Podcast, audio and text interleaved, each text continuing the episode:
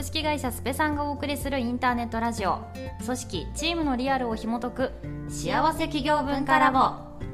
こんにちは。株式会社スペさんで働く人の幸せを作る CHO のかおりんとスペさんディレクターでもあるフリーランサーの萌えがお送りします。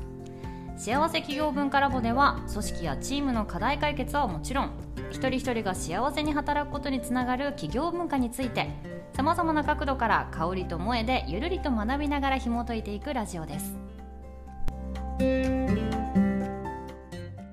では行きましょう。あの前回ですねあの6月最終のって私が言ってたんですけど6月最終は今回だったっていう、あのね、4 週だと思ってて、もう6月最終ですねとか言ってたら全然最終じゃなかったっていうのをこの間気づいたんですけど、聞いてて。ま今回が本当に6月最終週ということでですね、うん、前回までで、あのまあ、いろいろ幸福についてを読み、あの紐解いてきたと思うんですけど、まあ、なんか実際、結局じゃあ、まあ、企業にとってメリットもあるよとか、いろいろ分かってきたけど、また、この間、あの、かおりんさんもパーソルの話とかしてくださったと思うんですけど、うん、なんか実際自社でなんか導入するとか、実用性を持たせるみたいになった時に、なんかどうやってや、うん、やり始めたらいいのとか、どんな風にそもそもやってる会社が多いのって多分、やっぱ具体が気になる会社さんも多いかなと思うので、なんかあの、うん、かおりんさん、やっぱり CHO として、スペさんでめちゃめちゃワークを多発させていると思いますので、なんかうちではこういうこと考えて、あの、私的にはこういう展開してみてるよ、みたいなところをちょっとぜひ、あの、番外編的に、あの、リアルを聞きたいなという回でございます。うんおありがとうございます。番外編ぐらいがちょうどいいよね。はい、なんか 番外編ぐらいがちょうどいいです。恐縮ですって感じです。はい、そうね。難しいよね。あの、うん、多分これいろいろどっかで記事になってたりしてるかもしれないんだけど、萌ちゃんがインタビューしてくれたりとかさ、したので、あの、やっぱ一番初めとかってさ、この従業員幸福度を高めるとかって何していいか全然わからないから、うん、結局なんか、幸せになりそうなことやるしかなくてさ、うんうんうん、トイレにお花置くとかさ飴玉を配りまくるとかさ、はい、大事それも大事。なんかそういうのをやり始めたみたいな。みんなんかもう別にいいんだよね、うんうん、掃除とかでもさ、うん、なんかみんなが喜びそうみたいなのをやるところから始めたんだけど、うん、結局 CHO みたいなのってっていうのを言い出してしまったがゆえにさ、うんうん、なんか、飴配るとか掃除するとか気が利くいい人じゃん。確かに確かに。なんかまあ部署というかそういう役職ではない感は出ます、ね、あ、そうそうそうそう。そうなのよ。従業員幸福に責任を持って、ちゃんとそれが、あの、事業成長に寄与しますっていうところまでに責任を持つのが、CHO だよねって思った時に、うん、そのなんか気のいい気の利くお姉ちゃんみたいな感じだと なんか結局全然なんかダメよねっていう話で、うんうんうん、なんかいろいろ論文読み始めたりとかパーソルやさ見始めたりとかしたっていう感じなんだけど、でもそれでもやっぱりなかなか答えがあるわけじゃないっていうのがもう何年やってきて思うところだよなって感じではあるんだよね。うんうんうん、でさ、あの、この前、あの、紹介したパーソルの働く幸せ、はい、幸せ、7インチ。で、あれ、こうさ、見ていくと、あの、自己成長因子、はい、リフレッシュ因子、チームワーク因子、えー、役割認識意識、他者承認、うん、他者貢献、自己裁量、これが幸せの7因子なんだよね。はい、で、これをちゃんと満たしに行くっ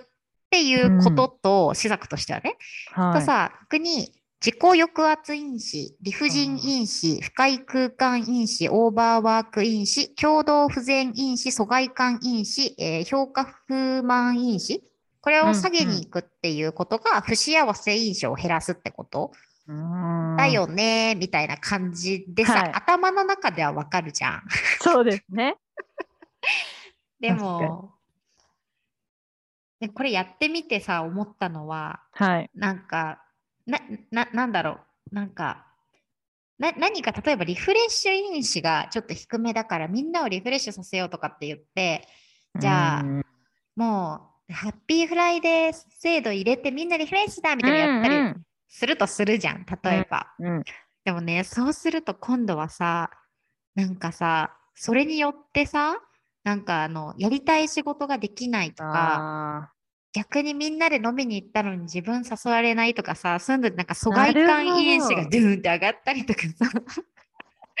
なんかーいろんな素要素が絡み合ってるね。そうなのよ。そうなの。で、そうすると、このなんかちょっと遊んじゃっていいのかな、自分とかって言ってさ、なんかその自己成長とか自己抑圧とか、その辺のさ、ところがさ、上がったり下がったりしちゃったりとかしてさ、うん。なんかもう、これバランスだわ、みたいな。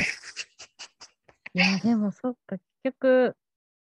でもそうですよね。あれ、毎月それを、うんかおりんさんの場合はそれこそ、まあ、あの朝会ってこう全体の社内のこうう会議で、まあ、実際こんな数値が取れてますみたいな話とかうんうんをされたりするじゃないですか。うんうん。なんか結構その、それによって多分あの繁忙月とか多分いろいろうん波もあると思うんですよね。そのうんまあ、もちろん業種業界によると思うんですけど、うんなんかなんでそれこそオーバーワーク因子とか、うんいや忙しい月はそれ忙忙しい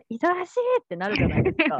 あの辺ってもなるね。難しいですよね。なんか単純にじゃあオーバーワーク増えすぎてるから良くないって言えるものでもないなみたいな。いや、ほんとそう。それでなんか、じゃあ仕事を減らしゃいいんだっけって言って、なんかちょっとさ、うまいこと、ね、仕事の量をコントロールしようみたいな風になっんうんたとしても、今度はなんかそれによって役割に認識だとかさ、うん承認とかさ自己成長が下がるとかってこととかも全然あると思ってるし、そもそも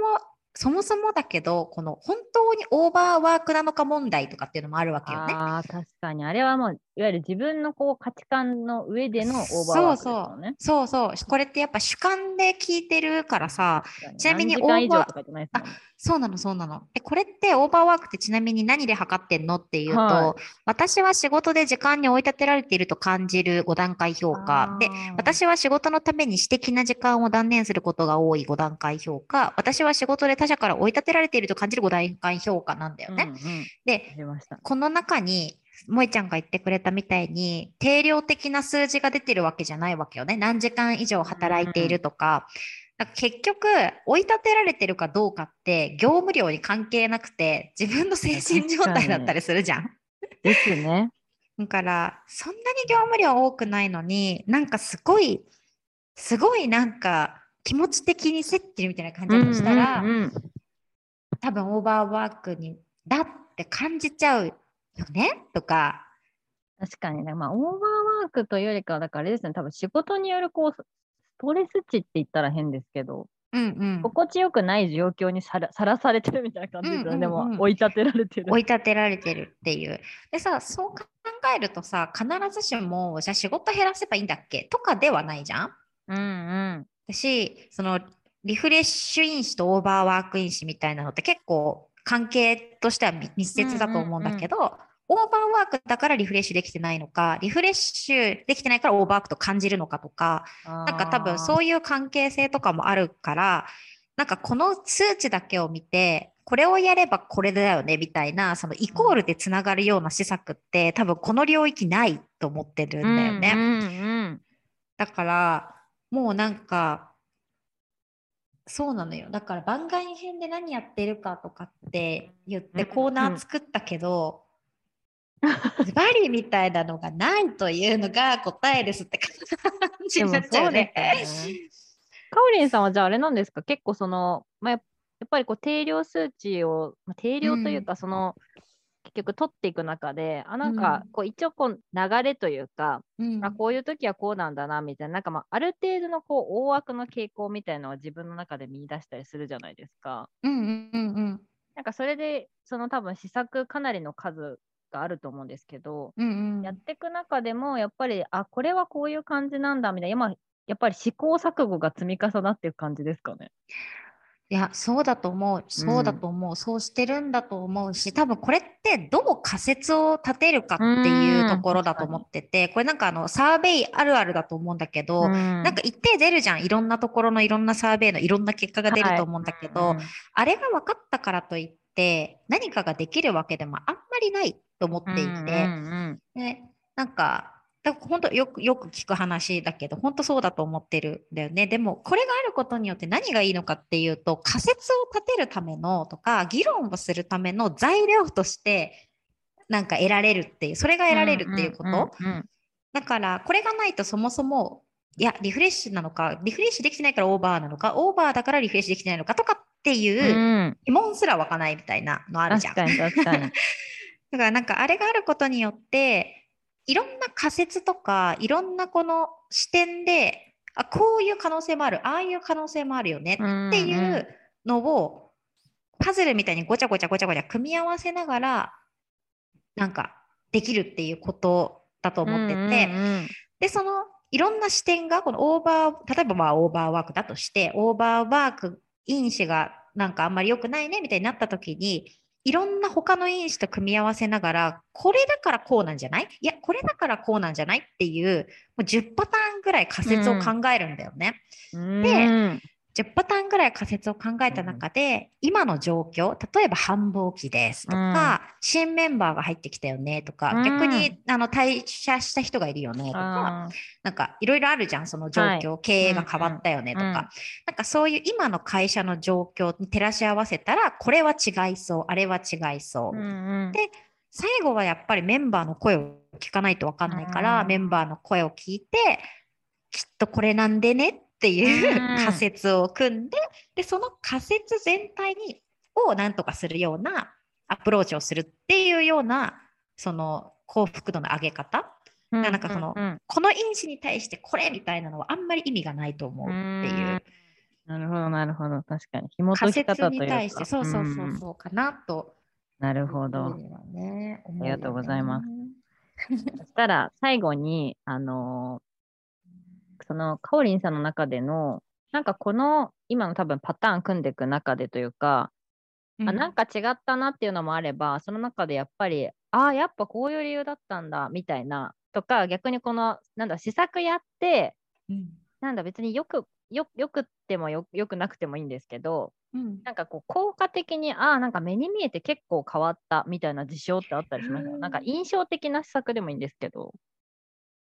いやー。もしあれば。なんか私個人的になんかあの、うんうん。前多分かおりんさんがやろうって始めてくれたので、なんかあの事業部が2つあるじゃないですか。で、あの、ウェディンググの方で私はうちの会社はね。そうです、そうです。んん業務委託でうんうん私は関わってないので、うんあの、でも、あの、インタビュー施策やったじゃないですか。なんかあの、白のその施工？とか、週末どんな結婚式あったのみたいのって結構、あの、知らないのを、なんかこう、うんプロデューサーとデザイナーになんかインタビューしてみようみたいな。そうね。あの、スペさんはちなみにあの、2つ大きな事業部があってそう、です結婚式のプロデュースをやってる事業部と、あとはこの文化情勢をクライアントさんにこう伴走している事業部があって、あの、小さい会社だから仲はいいんだけれども、実際あんまり中身を細かくお互いが知ってるかというとそうでもないっていう事象に対してなんかできないかなみたいなので、萌えちゃんが間に立って、あの、双方にインタビューをするっていうのをやってくれたんでね。まあ、あれはすごい、個人的にめちゃめちゃ印象的だったというか、うん、そうなんだ。なんか、うん、すごい知らない、やっぱ知らないんだなって改めて認識するとともに、うんうんうん。こんな素敵なことを作ってるメンバーがいるんだなってやっぱ知るうん瞬間にはなったので、うんなんかすごい、あ、いいなって普通に思いましたっていう。シェアなんですけど。そう。そっかそっか、それは嬉しい。あの、うん。そうだね、その、その時の話で言うと、結構それってさ、その、ナレッジ共有、いわゆる組織の話で言うと、うんうんうん。ナレッジ共有とか、その事業部間の隔たりをどう解消するかみたいなうん観点で、なんか行われる施はい。策みたいな感じうん。だだと思うんだよね、多くは。うん。で、あのーなんだけど、あれ自体は実は別にそういうわけでもなくて、もちろんなんか、うんうんあそういう効果があればいいなとも思はい。うけれどうんも、このこう実は幸福度みたいな観点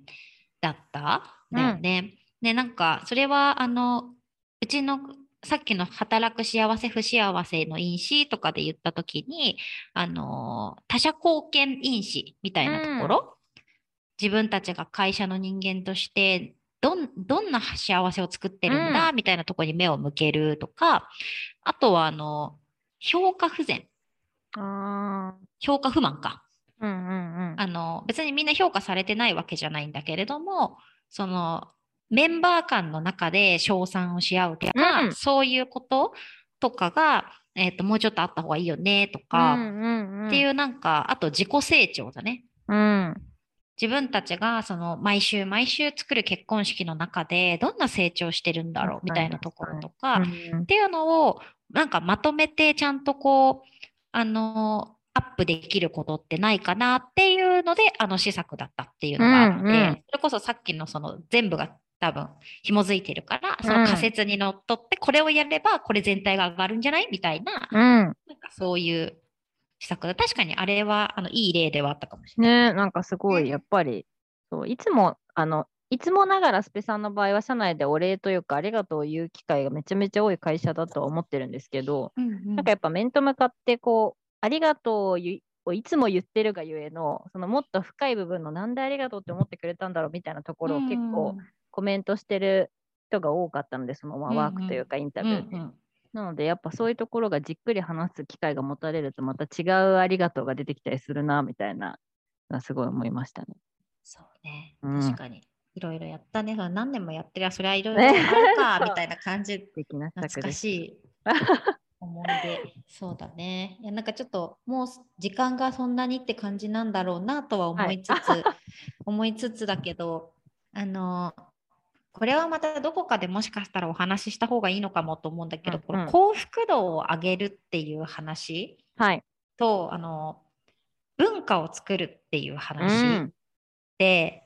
イコールじゃないじゃん。そうですね。なんか幸福度を上げたったら、例えばさっきのあの幸せ不幸せの七因子みたいなところを、うん、だけを見ていくっていうことが文化を作ることに直結するのかっていうと幸せに働ける文化を作ることに直結するのかっていうとそうでもないみたいな風になった時に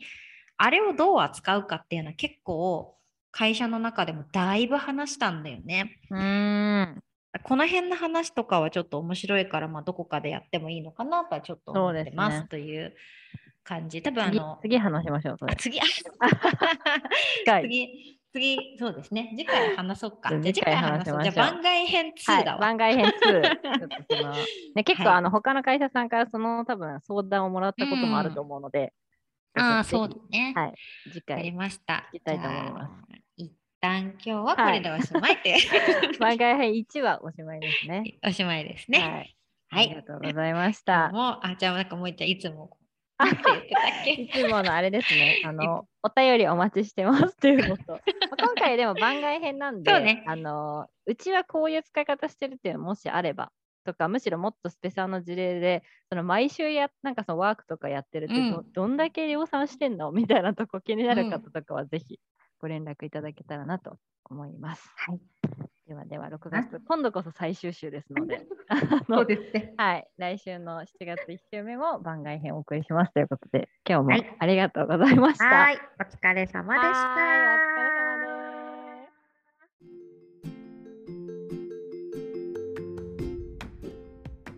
組織、チームにおける困りごとを企業文化で解決するならカルティブまで。